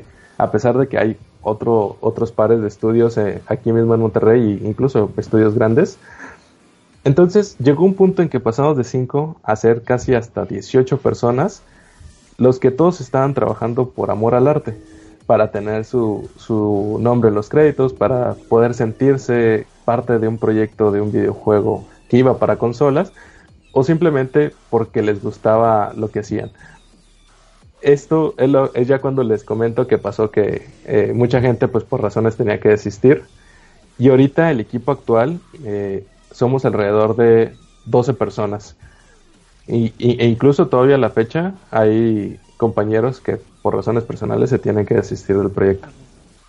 Eh, hace rato también comentabas, digo, en este caso de desistir, porque todos tienen una vida godines, pero creo que algunos de ustedes, digo, por lo que estaba leyendo eh, en una fuente de LinkedIn, ahí eh, curioseando un poquito, creo que muchos están aplicándose a lo que es la docencia, eh, creo que ahí en, en Monterrey, entonces creo que si es verídico lo que leí, este, creo que al final de cuentas, si bien es un trabajo, como, como tú mencionabas, un trabajo godines, creo que el aplicarse a la docencia enfocado a lo que es este diseño, gráficos, de lo que es este programación, te puede o les llegaba a servir para un mejor desarrollo o pulirse un poquito más para, para mejorar en, en lo que es eh, el título de TIR. ¿Ustedes sí están involucrados en esto de la docencia o nada más son unos cuantos o, o se dio algún tipo de convenio con, con las universidades de por allá.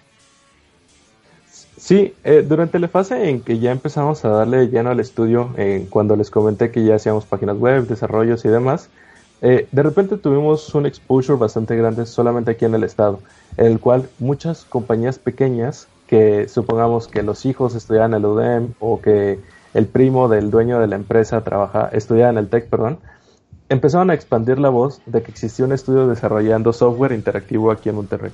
De hecho, aquí mismo en el estado hay un clúster de medios interactivos, el cual se llama BIMEC. Entonces, ellos incluso también se acercaron con nosotros de, bueno, ¿cómo podemos trabajar en conjunto para potencializar la industria aquí en el estado?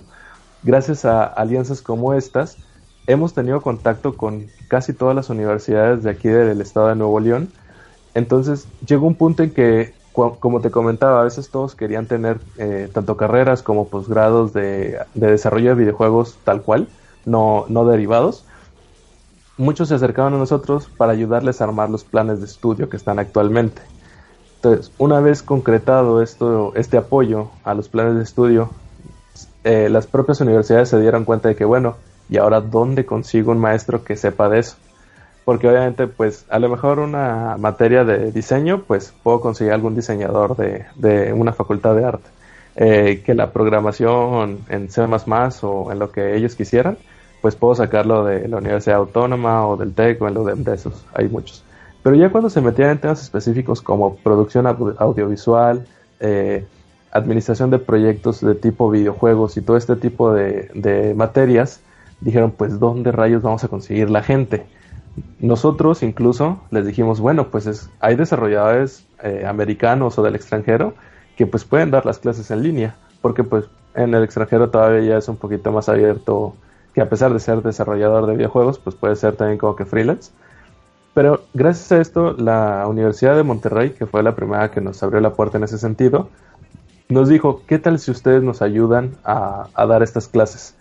Entonces, en ese tiempo, pues nosotros necesitamos un poquito de más ingresos para el estudio. Muchos ya habíamos dejado nuestros trabajos formales para dedicarnos de lleno. Y fue toda esta, esta travesía en, bueno, a ver, ¿cómo, ¿cómo es tu estructura de clases? No, pues nada más tienes que venir dos días, eh, de 6 a 9 de la, a 9 de la noche. Fue como que, bueno, pues eh, me queda bien porque todavía de 8 a, a 6, a 5 y media le puedo dedicar de lleno al proyecto. Y era, era, ya, era ya formar como un trabajo el estudio. Entonces, Empezó primero mi compañero Ignacio Martínez, quien es uno es el CEO del estudio. Después otro compañero que se llama Roberto Bujardo también se incursionó a dar clases en la Universidad CEDIM, también una universidad de arte aquí en Monterrey. Posteriormente un servidor también estuvo, está todavía, dando clases también en el CEDIM. Entonces empezamos a empaparnos de toda esta experiencia de cómo no solamente es nosotros ser autodidactas, sino que también tenemos que saber expresar cómo es este trabajo, porque mucha gente, incluso todavía estudiantes en estas fechas actuales, dicen de que bueno, y pues en realidad voy a trabajar de esto, porque muchos incluso estudiando algo derivado de desarrollo de videojuegos, terminan haciendo software en general o diseño gráfico o cosas así.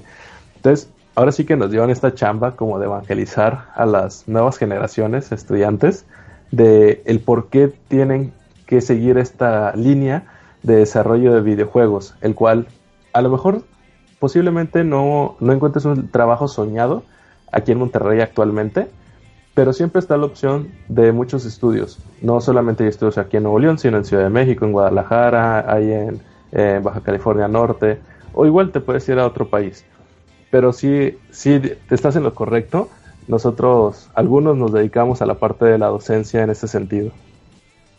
Ok, y digo, ahorita que, que, estabas comentando de que, pues ahora sí que, que estás eh, evangelizando, como tú decías, a, a, lo que es la nueva generación, para los escuchas, porque hay mucha gente que, que, que, nos escucha y tal vez tiene esa inquietud de que, ah, yo quiero ser este, eh, quiero ser un desarrollador y quiero este adentrarme en este mundo de los videojuegos, que tal vez no estén ahorita tal cual en una universidad, sino que van iniciando, no sé, por ejemplo, la preparatoria o que apenas están eh, cimentando la idea.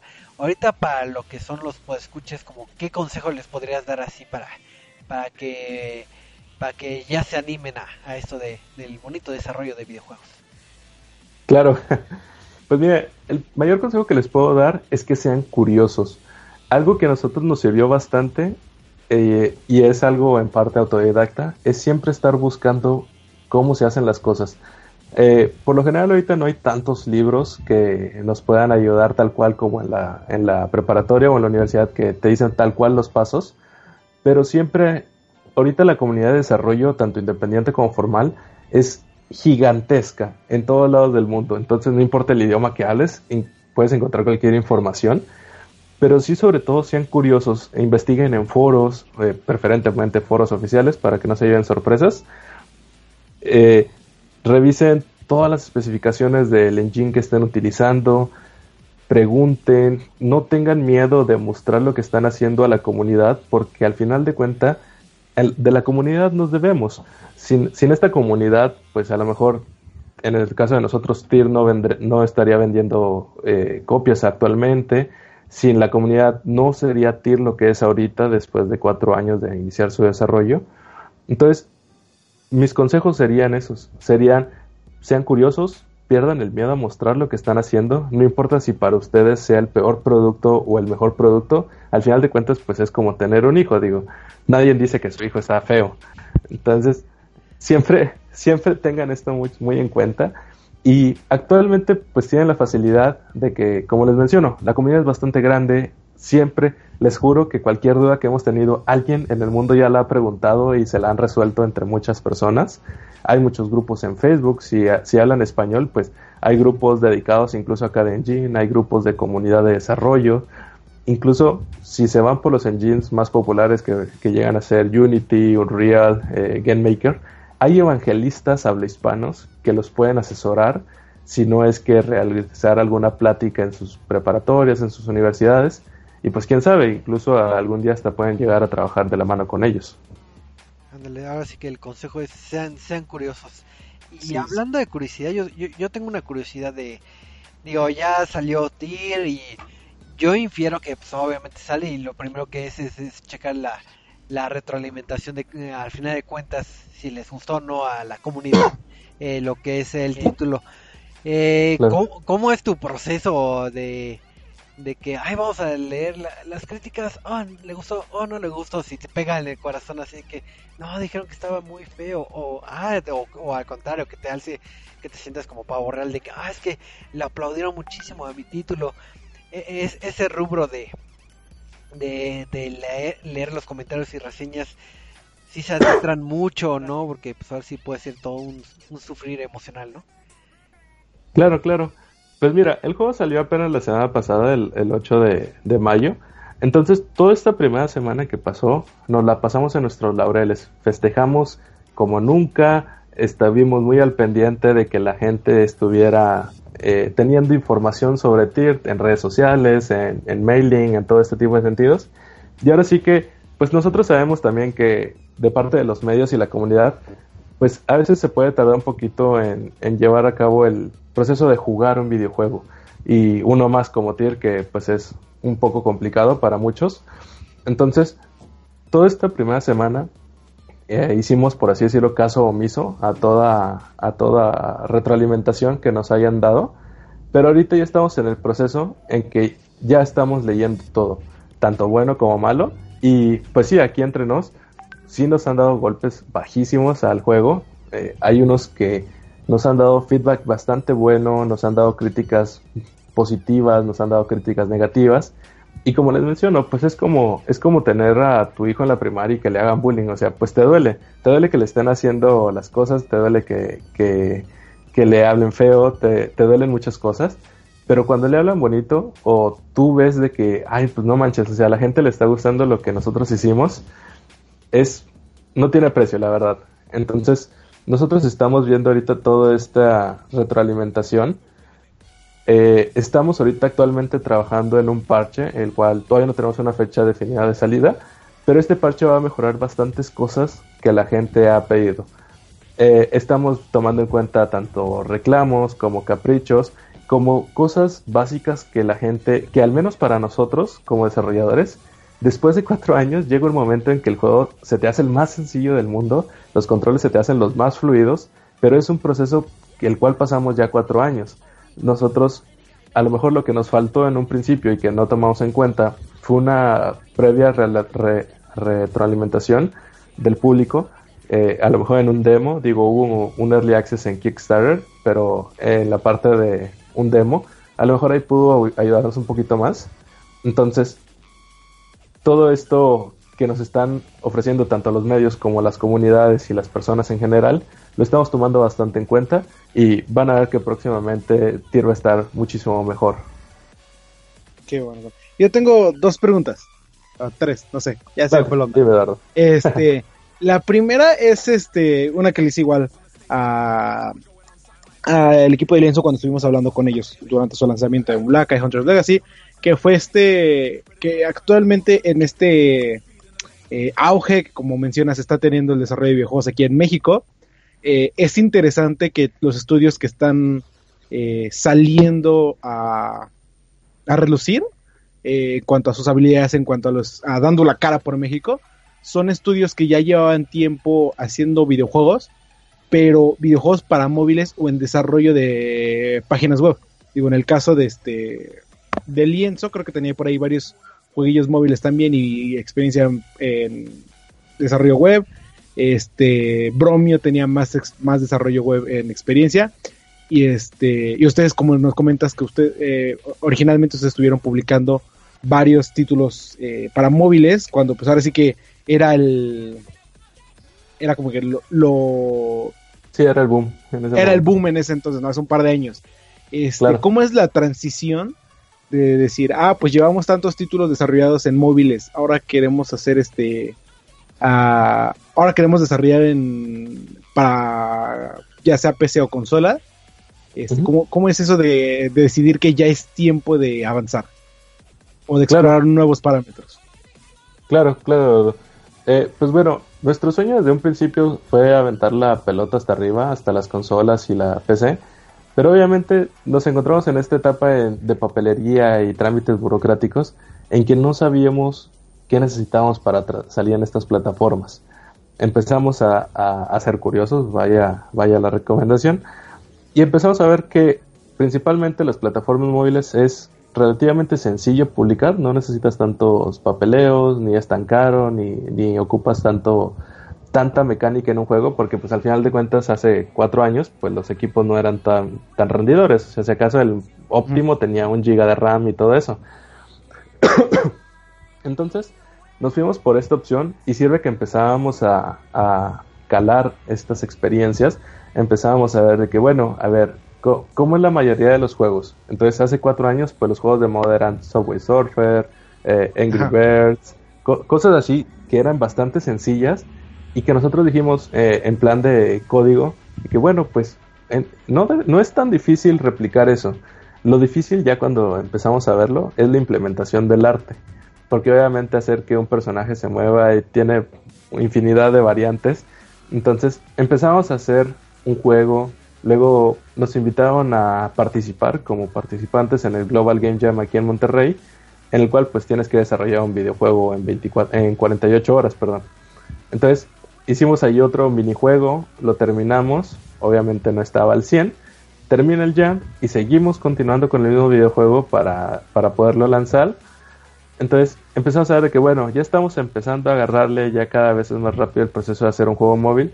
nunca pensamos, al menos de los móviles, que fueran juegos eh, para venderse. Entonces, todavía estos juegos móviles siempre fueron más en el plan de aprendizaje y todo esto. Entonces, la verdad nunca se hicieron el plan comercial, por lo que si a lo mejor ustedes lo ven, dicen de que bueno, a lo mejor es un juego que descargo y lo juego una semana, dos y ya ahí muere, porque no es como digamos un Candy Crush que siempre quiere llegar al siguiente nivel y todo esto, de hecho nuestros juegos casi todos son Infinite Runners. Entonces, empezamos a ver esta, esta curva de aprendizaje en que cada vez era más rápido y más sencillo desarrollar juegos. Empezamos a ver que, bueno, con este script también podría servir algo para para un juego de consola. Con este tipo de arte podríamos implementarlo en, esta parte del juego de consola.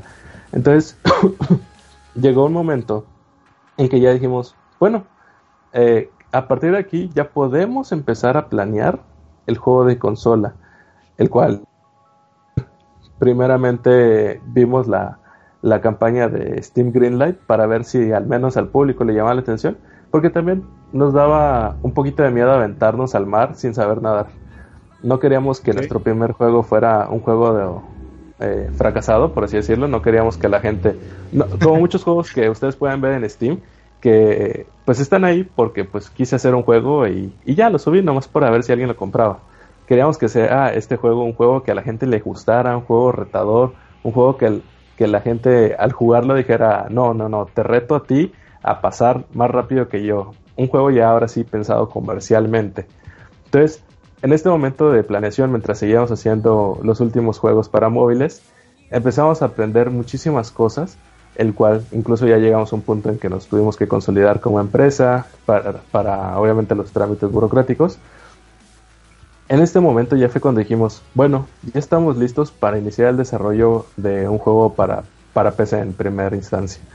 Ya teníamos experiencia en el arte, ya teníamos experiencia en la programación, entonces ahora sí que prácticamente fue replicar estas experiencias en este juego de PC. Ok. No, pues sí. Sé que este es un arduo, arduo camino de, querer desarrollar en, en hacer el cambio, ¿no? Pero claro. la, otra pregunta que tenía era este, digo, eh, compara los casos porque pues ahora sí que estamos hablando de, de este boom o de este auge que está teniendo el desarrollo de videojuegos en México, que pues honestamente es algo que ya necesitábamos porque sí, ah, es, este, aplica la frase de hay talento, solo falta apoyarlo, ¿no? Claro. Eh, hago la comparación con este, con Lienzo, porque dentro de su desarrollo de todo esto ellos tuvieron el apoyo de gobierno, directamente del gobierno de Chihuahua. Este, platicando igual con Bromio, ellos me dijeron, no, pues es que nosotros fue así, eh, pues ahora sí que nosotros nos la rifamos solitas, ¿no? Tuvimos apoyo de, de pues ahora sí que de prensa, de Debauer, de todos ustedes, eh, para lanzarlo. ¿Ustedes este, reciben algún tipo de apoyo de igual del Estado? ¿O ahora sí que fue el puro golpe de suerte de conocer a alguien como este Mike Foster? ¿O, o, el, o se basaron eh, principalmente en su este ¿cómo se llama? en su Kickstarter eh, para ahí poder lanzar el juego. Claro, eh, pues bueno, como les platicaba eh, al principio, lo que hacíamos nosotros era trabajar de tiempo completo en, algo formal, en algo estable, y de ahí inyectarle capital al estudio.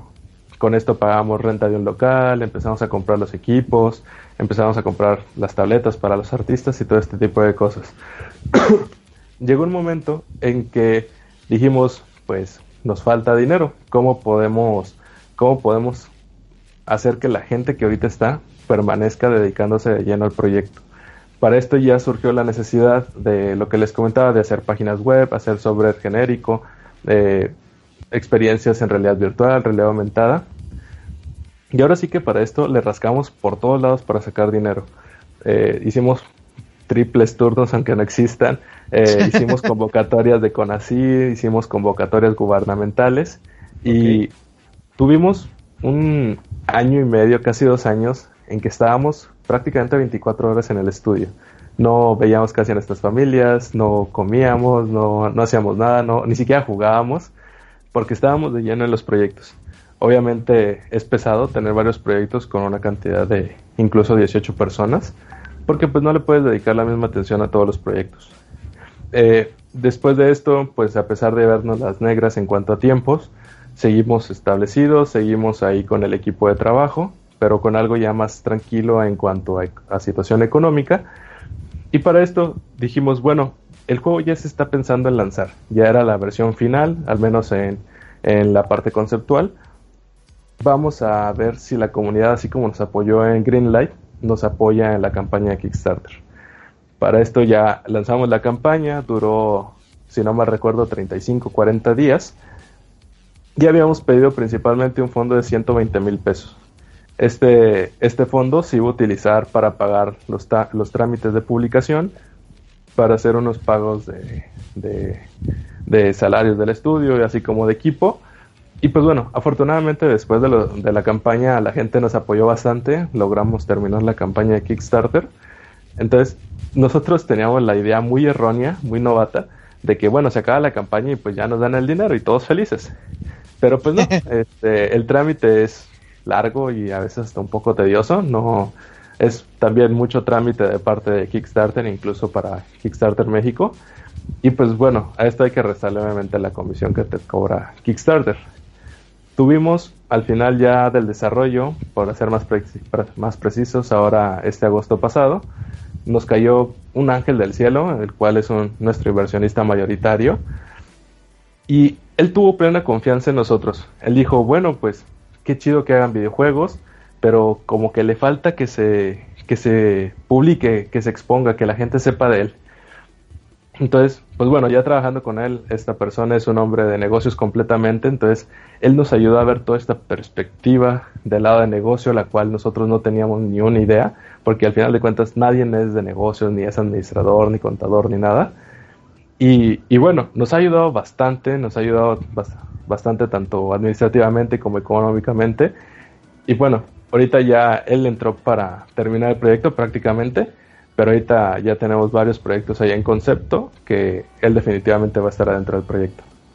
Okay. Y de hecho ahí va este iba la, la última pregunta para ya cerrar lo que es este este ese programita que es que, qué podemos esperar ya en, en estos meses o años de parte de, de Enui, de regresar a los móviles, darle más a lo que es este consolas, tomarse un descansito. Claro, claro. Ahorita vamos a trabajar todavía en unas actualizaciones de tier para darle una mayor comodidad al público que lo está jugando.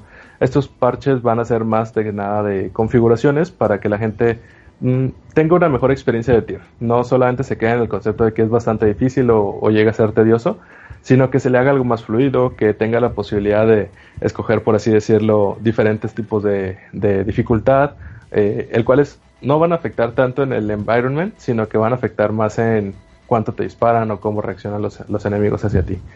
Eh, posteriormente, gracias a, una meta que se cumplió en nuestra campaña de Kickstarter, tenemos un update pendiente, una versión de tier, el cual va a incluir skins, va a incluir eh, algunas nuevas características como ya leaderboards y todo eso, para todos aquellos que les gusta hacer speedruns en los juegos. Y bueno, si llegan a salir más cosas de tier, no estamos eh, cerrados a la idea de tener que terminar.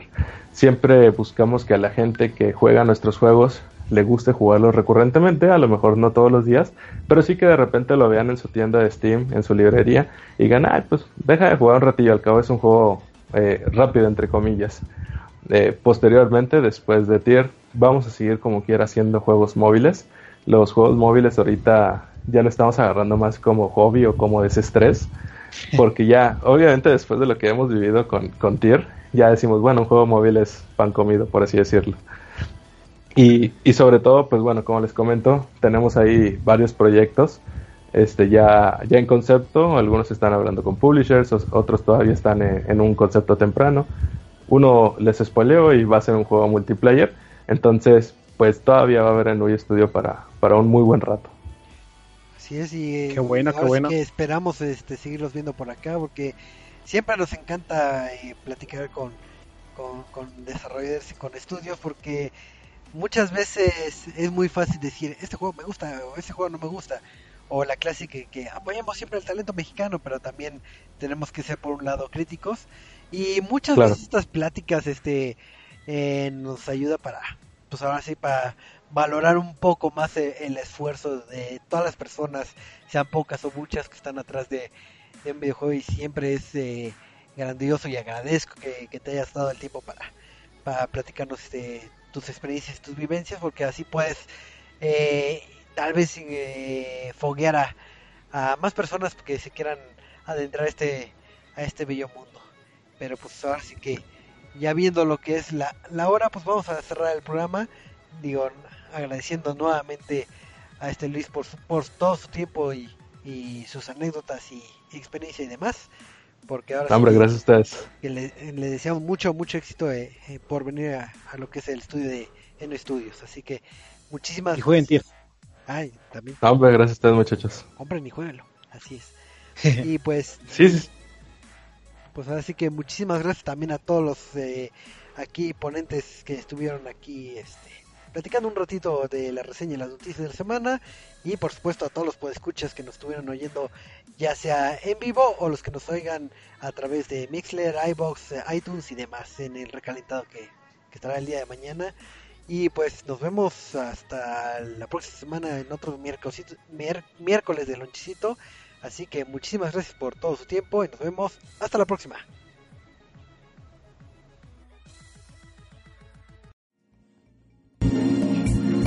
Acabas de escuchar Reset Lounge, un podcast de Reset MX. Recuerda buscarnos en Twitter, Facebook, iTunes y YouTube.